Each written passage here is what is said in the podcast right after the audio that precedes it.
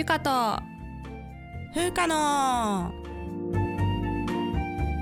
ジョイジョイライ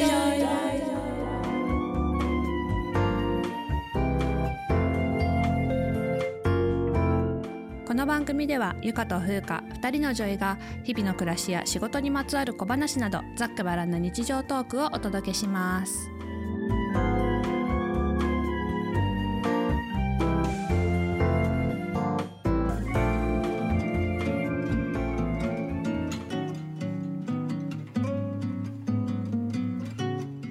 ゆかです。風花です。始まりました。ゆかと風花のジョイジョイライフ。今回エピソード101です。101 101回目でございますね。結局なんていうか英語と日本語を両方言う感じに 落ち着きましたね。はい、平気ということで。平気ということで。いきたいと思います。はい。久しぶりです、ね、久しぶりです。そうですね、はい。1週間お休みしましたからね、はい。うんうん。ここ最近のトピックなんですけれども低温調理器というものを買いました、おー夫が買ったんですけどこれがね、うんうん。とてもいいんですよ。で今年買ってよかったものランキングに絶対入ると思うのメモしてるんですけど。おーいいね。これマジでね1年間ランキング何かいいものあったらメモしないと前半のものとか忘れてるからね、忘れてるね。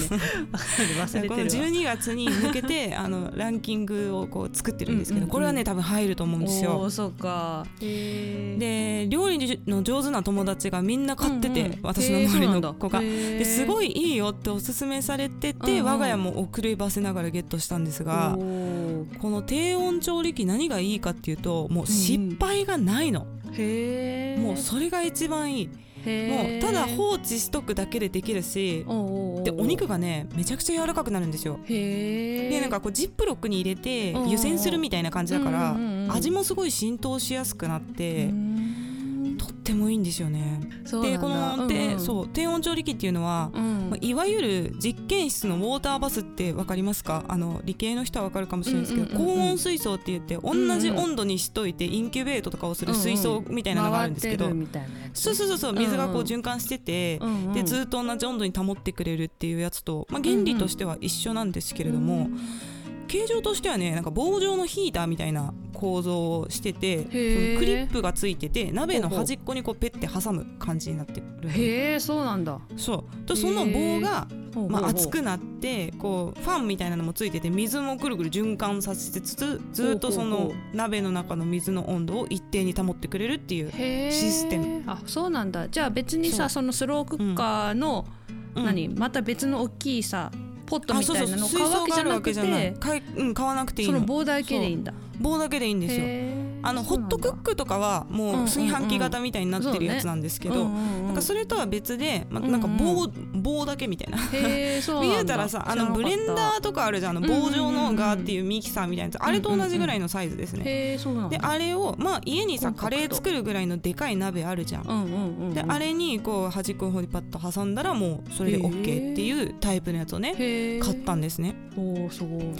でこれが結構ちゃんとねね温度が正確なんですよ。へでまあそれってさその鍋の耐熱性とかにもよるとは思うんだけど、ね、まあ、うち別にそんな高級な鍋を使ってるわけじゃなくて 普通に普通に売ってる鍋を使って。うんうん。で実際にその温度計で何度になってるかっていうので水温を測ってみたんですけど、設定温度60度とかにしとって60.5 50.2とか59.9とかそういうぐらいしかずれてない。そう。でまあ、確かにね今夏だから、まあ、気温がね、うん、そんなに低くないじゃないですか、ね、だからまあいいのかもしれないんですけど、でも結構ねこれ正確だなっていう、その技術がすごいんですよ。へでまあ調理する時はだいたいうんうん55度から60度ぐらいの間で設定することが多いんですね。まあ低温調理なんでう。んでジップロックにお肉の塊みたいなのを入れといて、もううんうん12時間そこにぼちゃっとつけとくとすごい柔らかくてうん美味しくなるんですよ。そうなんだでね均一に熱がやっぱ入って水でやるからさ、失敗しないっていうのがいいんですよ。でこれがなんかあの自分で焼いて入れていくっていうのもあるじゃない？そのローストビーフとかフライパンで焼いていくっていう方法ももちろんプロだったらできるんだけど、まあ、やっぱ均等に入らないんですよね私みたいな素人がやるとね。でこれがだから水でやるから失敗しないっていうのが一個メリットとまあ、あと何の肉でもいけるんですよ。ローストビーフがやっぱさ定番ではあるんだけど、うんうんうん。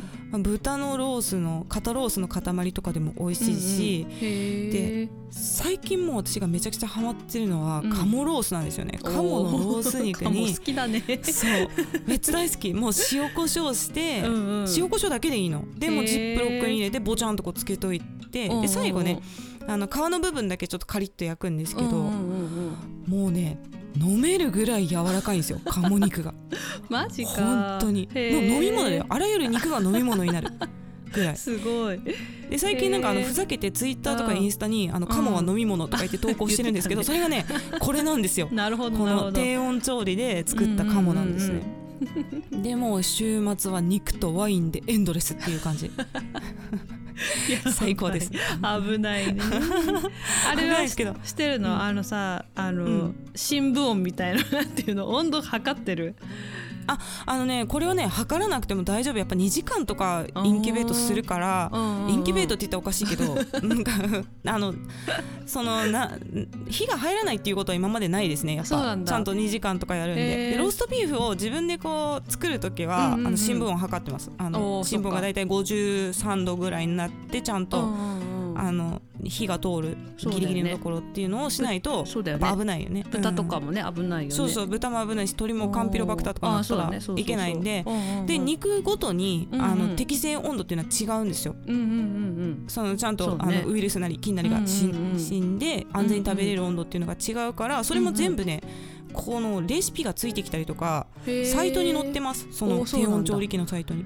だからそのレシピ通りにやれば、まず失敗しないし火が入らないってこともないので。そうかそうか。そう安全に安全に失敗なく作ることができます。素晴らしいね。で今ねいろんなブランドの調理器が出てるんですけど、うん。うん有名どころはボニークとアノバっていうところが有名なんですよ、はい。これアノバって聞いたらさあのもうさつぶやのみたいなね。そうそうそうそう分散分析。え何を統計するんですかみたいになっちゃうんですけどこれはまあブランド名です。へでこのボニークとアノーバっていうところがまあ最初に出てこれがね、うんうん。23万するんですよね。で前はさどれぐらいハマるか分かんないじゃん低温調理に、うんうんそうだね。で今ぐらいもう毎週のようにやってるんだったら別に2万、うん。3万出してもよかったとは思うんだけど、うんうんうん。なんかこれまでもさ調理家電を買ったはいいけど、うん。なんか一時的でその後結局あんま使わなくなっちゃって、うん。なんかば場所だけ取ってるみたいなこともあるから、うんうんうん。えーハマるかわからんものに23万かみたいな感じでちょっと悩んでうんうんうんて買うのが遅くなっちゃったんですけど、へその日本のアイリス大山さんっていうところから出てるやつで1万円ぐらいで買えるやつがあるっていう情報をゲットしましてですねへえそうなんだそう同じタイプなんだ。あの同じスティック状のタイプのやつなんですけど。で結局うちはこのアイリス大山のやつを買ったんですけど。へー。いいですね。でも安いけど性能めっちゃいいですよ。温度もすごい正確だったうんうんうんうなんだ。まあ比べたことがないんでね。あうんうん。のアナバの方が いろいろ機能とかが多いのかもしれないですけど。そうかもうもしね低温調理器興味があるけれどもちょっと高いなって思ってる人はこれうんうん。アイリス大山おすすめでございます。うんなるほど。はい。ありがとうございます。そんなわけで今日ははい。低温調理器の話から始めまはい。したがでは今日のテーマに行きましょうかはい。ゆくさん。今日のテーマは？今日のテーマは100回をしみじみと振り返る。しみしみと 前回ねその100回記念会を放送させていただきまして、まあ、そこではね人気のエピソードとか、まあ、うん。リスナーさんからのメッセージ紹介とかを中心にしてきたので今回はもうはい。我々の雑感ですね、雑感ですね。雑感トークから始まるっていうことで、はいそうですね。まあ早速ですがはい。振り返ってみてゆかさんどうですか、はい、そうですね。あの継続は力なりということであの喋りは格段に上手くなったなって思います、いやそうだよね。そうだね確かに、うん。そう。もう最初はさ編集ものすごい時間かかってたんだけど、かかった。7時間とかかかってたもん、ねえ。あの本当に最初の頃エピソード。最初の頃ね。56とかあれぐらいの時に、うん。うん。そう。でん。今もう1時間かかるかかからないかぐらいになって、そうだね。なんかさカットするのも、あうん。間違ったって思ったらちゃんと前後にさ空白開けるようになったからカットもしやすくなったっていいう よね、うんうん、そうだね。のもあって、もうすごいすごい変わるもんだなと思いました。うん。ね。わもう、うんうん。もはやさちょっと確認作業みたいな感じだもんね。そうそうそう。編集っていうよりはかはうんう。ん間違ってないかなとか、そうだね。そういうのを確認するっていうぐらいの感じになってきてるね、そうだよね、ん。そうだよね。まだまだね私はあのフィラが多くて。フィラ「あの」とかさ「えーと」とかさ。そういうことか。そうそう,、んんん。多いんだよ。絶対に聞いてたら「あの」数えてる人いると思うんだけど。まあねやっぱプレゼンとかで「あの」とか「えーと」とか言ってるとちょっと耳障りだからさ、うんまあ気をつけようとは思ってるんだけど、まあねうん。あのこういうカジュアルなうん。会話だから、まあいっかと思って、ね。最初の頃ね、うん。結構消してたんだけど、うん。もうあんまり消さなくなった、もういっかと思って、ずっと言ってるわけじゃないからいいんじゃない？あ そうだね。でしかもなんか考えながら言葉を言ってたら あんまパッと出てこないのも自然だったりもするかそうら、だね。まあいいよね、うん。はい。なるほど。ですね。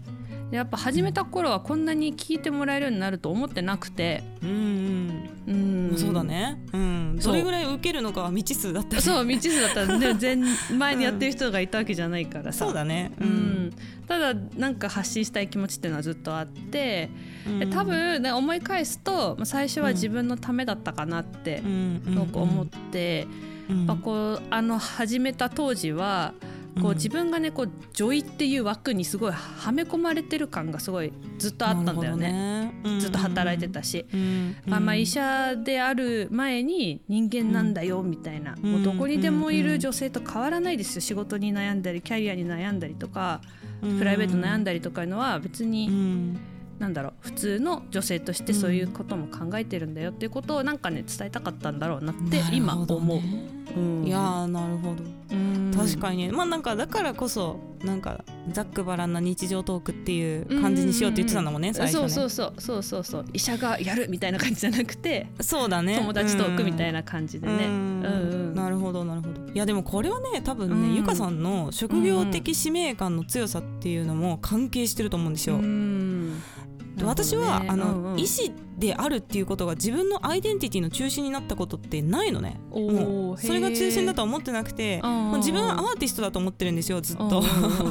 でだから医療とか科学を語れるアーティストっていうふうに思ってるから、うんなんて言うんだろうなアドバンテージに過ぎないっていうか医療ができることが、だから女医の枠とか全然考えたことがなくて多分その外にいる人なんだよね、その外にいる人。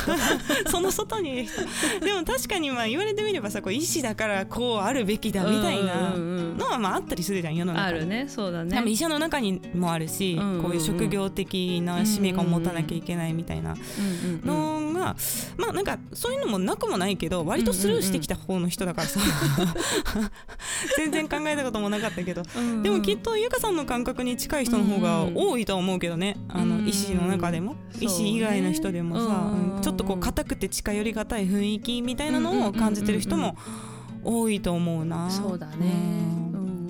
そうよね。だから親しみやすさとか人間らしさ的な部分ってあんまり診察室とか現場では出ないっていうか、まあ、出すことがさ適切じゃない場合もあるうん。しそうだねまあだからこう気軽な感じで聞いてもらえるっていうのはいいよね。そうなんだよね、うん。このやっぱねそういう医療情報に関してもね診察室とか、うんまあ、時間すごい短いしさ診察時間も、うんうんあなんかもう医者ですっていう立場で発信したりすると、もうさその時点でもうあのうん。ちょっといいですみたいな、あもうー拒否感とか、ちょっと難しそうななんでちょっとあのいいですみたいなさ、ってこと絶対あると思うんだよね。そうだね。そうでまあちょうどさコロナがすごい流行ってて、流行り始めて、なんかどんなにいろんなね、お医者さんたちが発信しててもなんか届いてないなって思うこともやっぱあって、まあそうだね。うんだからやっぱ医者っていう立場を前面に出して伝えても良くないのかなってすごく思ったんだよね。うんまあ、ジョイジョイライフとか名前つけてるけど。ま あでもさ医者が教えるとかじゃないじゃん。もうジョージョイライフちょっとふざけた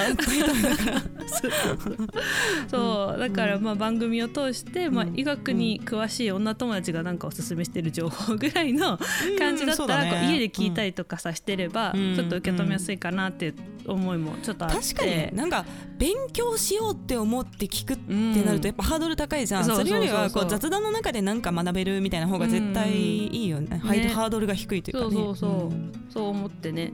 で、まあ、うん実際さ、そういう風なメッセージあの、をいただいたこともあって、本当発信者冥利に尽きるなと思うこの頃です。なるほど。はい、いやそうだうね、ん確かにねなんかこの番組は本当医師とか科学者としての経験っていうのと、うんうんうん、あとトークスキルもそうだし番組の構成を考えるっていうのも結構クリエイティブな面があって、うんうんうん、その融合でできてるんですよ。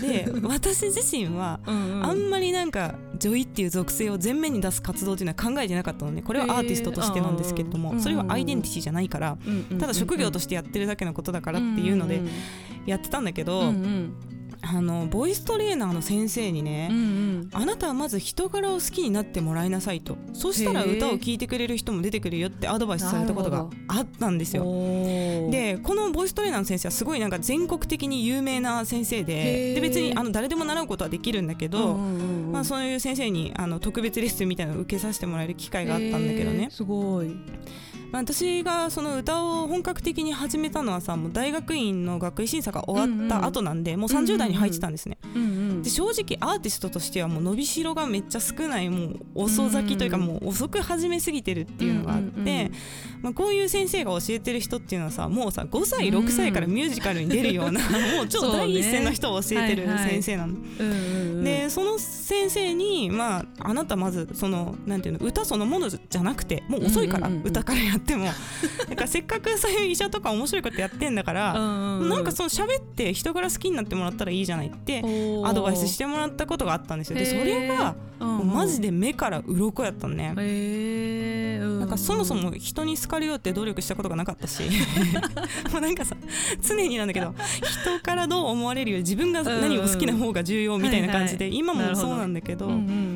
でもじゃあその人から好きになってもらおうっていう視点で考えた時に、じゃあ自分が得意なことできることで人に喜んでもらえることは何だろうって考えてる時にちょうどこのゆかさんからポッドキャストをやろうって誘ってもらえたんですよ。そうだったんだそう。だったんですだからまさにこのアーティストとしての方向性に迷ってる時にこのポッドキャストのそう。すごい。話が出てこうばっちりはまったっていう感じがありますね。そう、でやっぱりね一人ではこのクオリティでできなかったと思いますね。そうね、うん、そう。で単に100回っていうの放送はいけたかもしれないんだけど、まあ、今ね「カンバラを聞こう」ももう70エピソードぐらいにはなってるんで早いね。100個ねエピソード作るのは全然できるんだけどだけどやっぱさ対談だからこその面白さっていうのはあるしそうだねそうだね。でこう2人いる分さなんか一つの事象に対しても意見が広がるっていうところがあるじゃん。そうね。だからこのクオリティにはならなかったと思うんで本当にこう、ゆかさんとやってこれてよかったなと思っております。ありがとうございます。本当に、そんな雑感から、はい、雑感から始まっておりますが、はい、まあ我々がまあ続けていくコツとかですね、うんうん、まあ100回やってきて、その中で気をつけてきてよかったなと思ってること、はい、っていう話をしていきたいんですけれども、はい、私はまずねあんまりディスらないっていうのを気をつけてますね。うんうん、そうですねそうなんかもう社会悪についてはガンガン言ってっていいと思うの 例えばハラスメントとかさ。もう、ね、でも絶対悪いじゃんもうそれは。そうね。あと科学的なデマとか、ね、科学的なデマとか、そういうなんかもう成敗せなあかんっていうことに関しては 言っていくんですけれども、まあ、両面あっていいものっていうものの方が多いでしょ世の中さ、ね。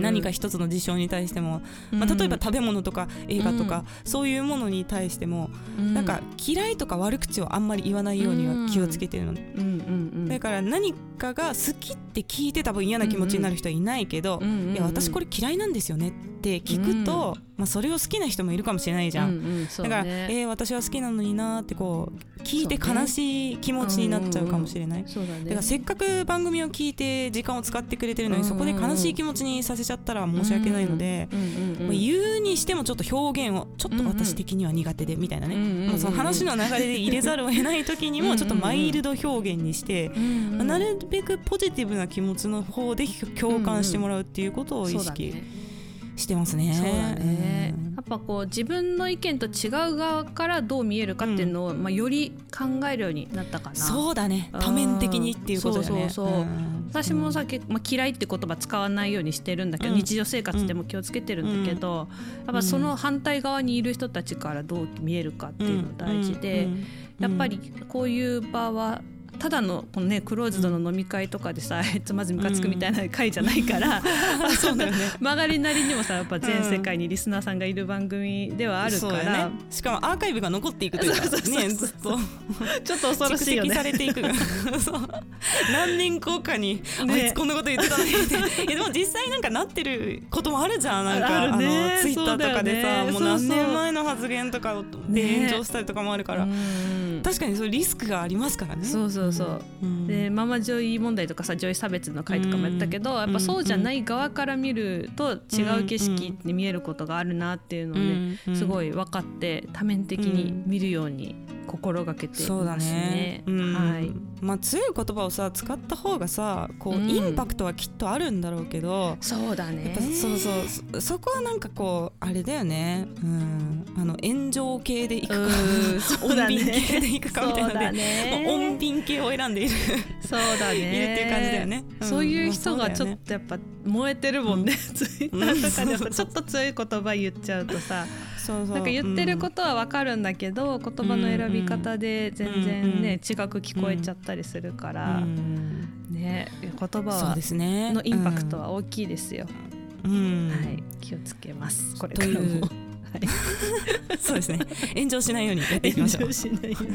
はい、そしてあとですね、はい、あの評価を気にしすぎないっていうのですね、うんうん、これは多分、ポッドキャストの裏側を語るっていう回でも若干お話ししたと思うんですけれども、うんうん、はい、まあ、でもこれもさクリエイターを職業としてやっていくんだったら、絶対評価っていうのは考えないといけないと思うんですけど、うんうん、そうだねまあ、現時点ではポッドキャストって収益化の仕組みもないですし、まあ、あくまでね好きでやってることなんで、まあ、再生回数とか評価は参考にする程度で気にはしすぎないっていう感じにしてますね。そう。まあ、思ったように伸びなくても気負わないで、うんうん、まあ、自分たちがその時点でいいと思うものをリリースしていくっていうことの方を意識してる感じかな。そうだよね。そうですねであと評価もさあるじゃん、今アップルでも、星何個っていうのが出るし、スポティファイもね、ね、その評価性がね、うんうん、出ましたけど、うん、まあ、こういうのもいい評価は栄養にしてで根拠のない低評価もスルーするっていうのでいいと思うんですよね。うんうん、でアップルもさスポティファイもあの、うん、星5個ねつけてくれる方がたくさんいらっしゃって、ね、本当にありがたい限りなんですが、うん。まあ、数少ないけど低評価も実際現実としてはあるんですよね。そう。そうなんだよね、アップルの方とかにね。そうそう、まあ、1とかついてる。そうそうそう。ね、ね。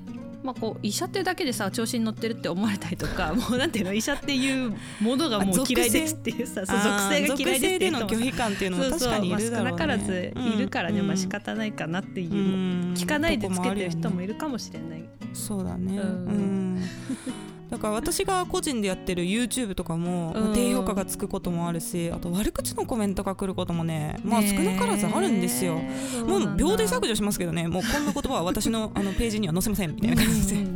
削除するけどでもそれをなんか自分の落ち度だと思わないようにしてる。うん、私が悪くて不快にしちゃったのかなとか思うと傷ついちゃうじゃん自分が。そうだねそうだね。でよっぽどね迷惑系とかその犯罪行為をアップしてるとかだったらそれ確かに低評価だと思うんだけど。そういうことしてなくて別に良識的な範囲でやってる限り、まあ、低評価にあんまり根拠ってないと思うんですよね。そうだね、うん、うん、まあなんか合わなかったんだろうなとか、そうだね、そう。まあ、モラルに違反してるとか、だったら、まあ分かるしね。こっちもさそういうそういう指摘だったら、こういうことは社会的にちょっとどうかと思いますみたいな感じだったら、指摘されればわかるけど、うん、そうじゃない悪口系はただの、ね、根拠のないそうそうそうそう。だから、うんうん、だからもうスルーして、まあ、そういう人もいるよねっていう感じで。ででも逆にその5とか高評価をつけてくれた人はさ、まあ、それだけいいと思って、その気持ちを伝えたいっていうのがあって5とかにしてわざわざ行動してくれてるっていうことだから。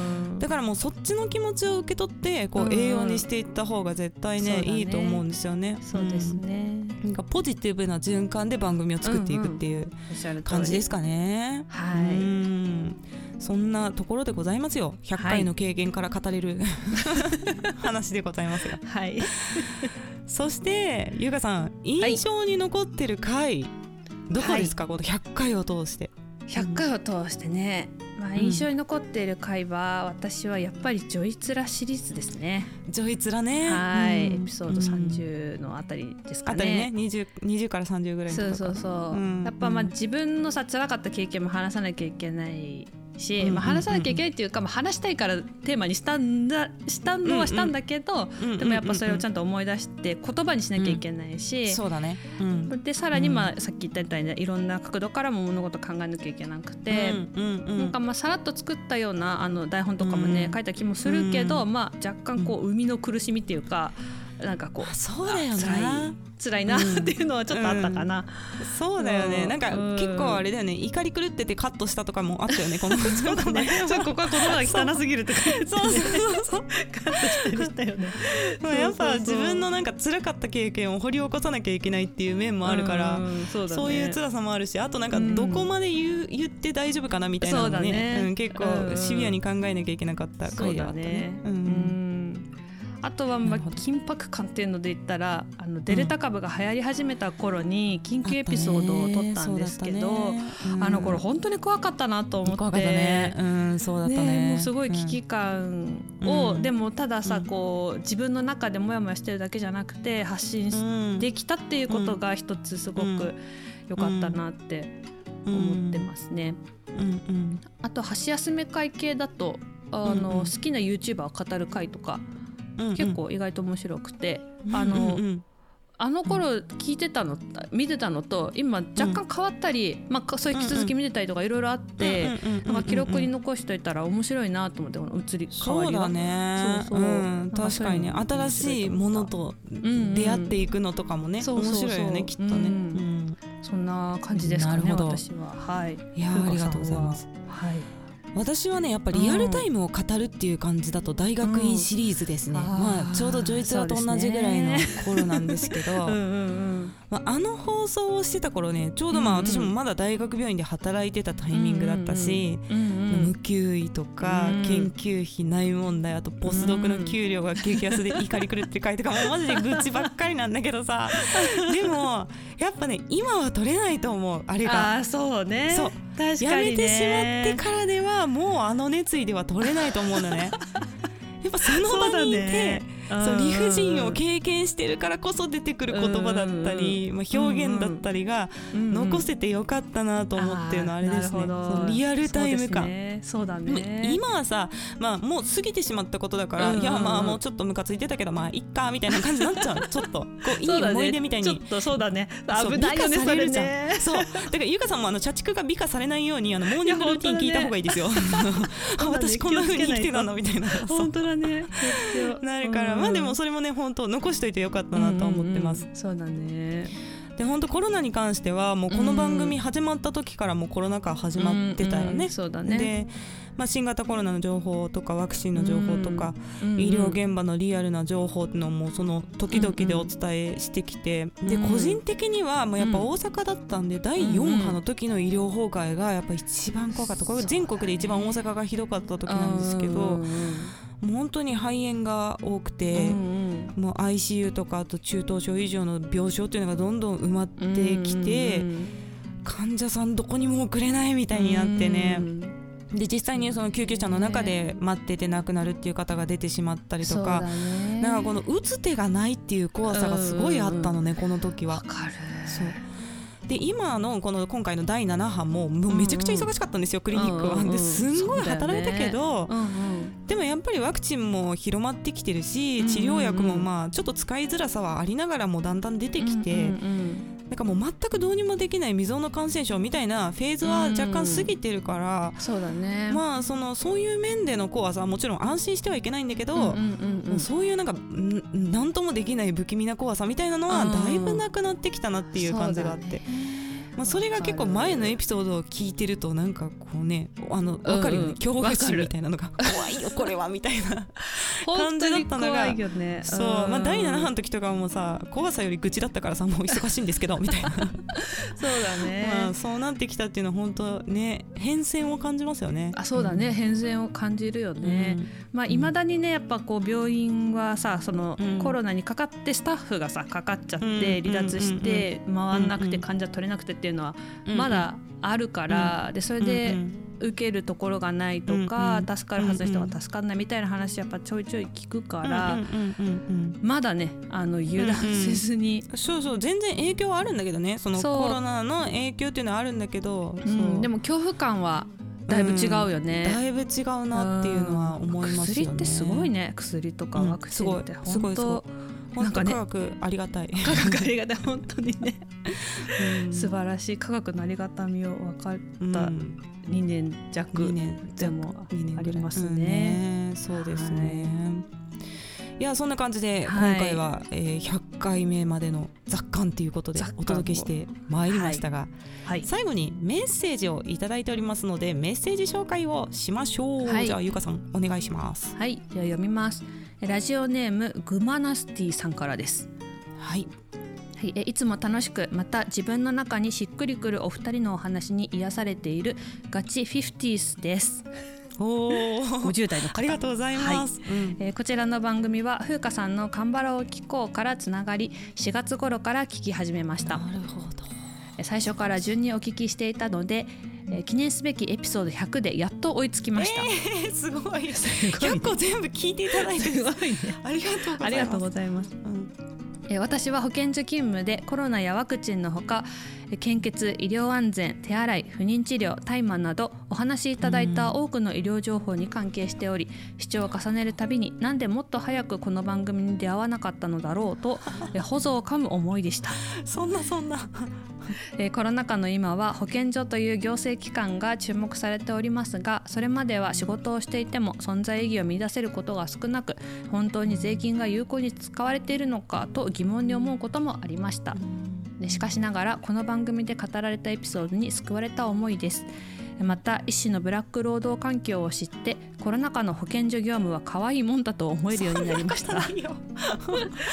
えこれからの番組も楽しみにしております。お二人のご健康とご活躍を心からお祈りしています。最後になりましたが100回記念おめでとうございます。ということでありがとうございます。いやありがとうございます、はい、なんとカンバラから来てくださったんですね、ね、こういうケースもあるの。いや嬉しい、ね、これはカンバラも結構広まってきてるっていうことなんで、うんね、それをでも二重に嬉しいですね、すごいですね。ねそして保健所でお仕事をされていらっしゃるということで、はい、いつも大変お世話になっております。本当に確かに言われてみればですね保健所業務に関わるテーマが多かったですよね、ね、医療情報はね。そうだね、うんうん、まあ、内科医として一番保健所のお世話になっているのはやはり新型コロナなんですけど、まあ、それ含め感染症のことだよね。そうだね。あとはね食中毒で報告するっていうことも多いです。そうね、うん、あと最近だとなんか肝炎の検査とかあと風疹とかの抗体検査とかそういうあの関連ですね。うんうんうん、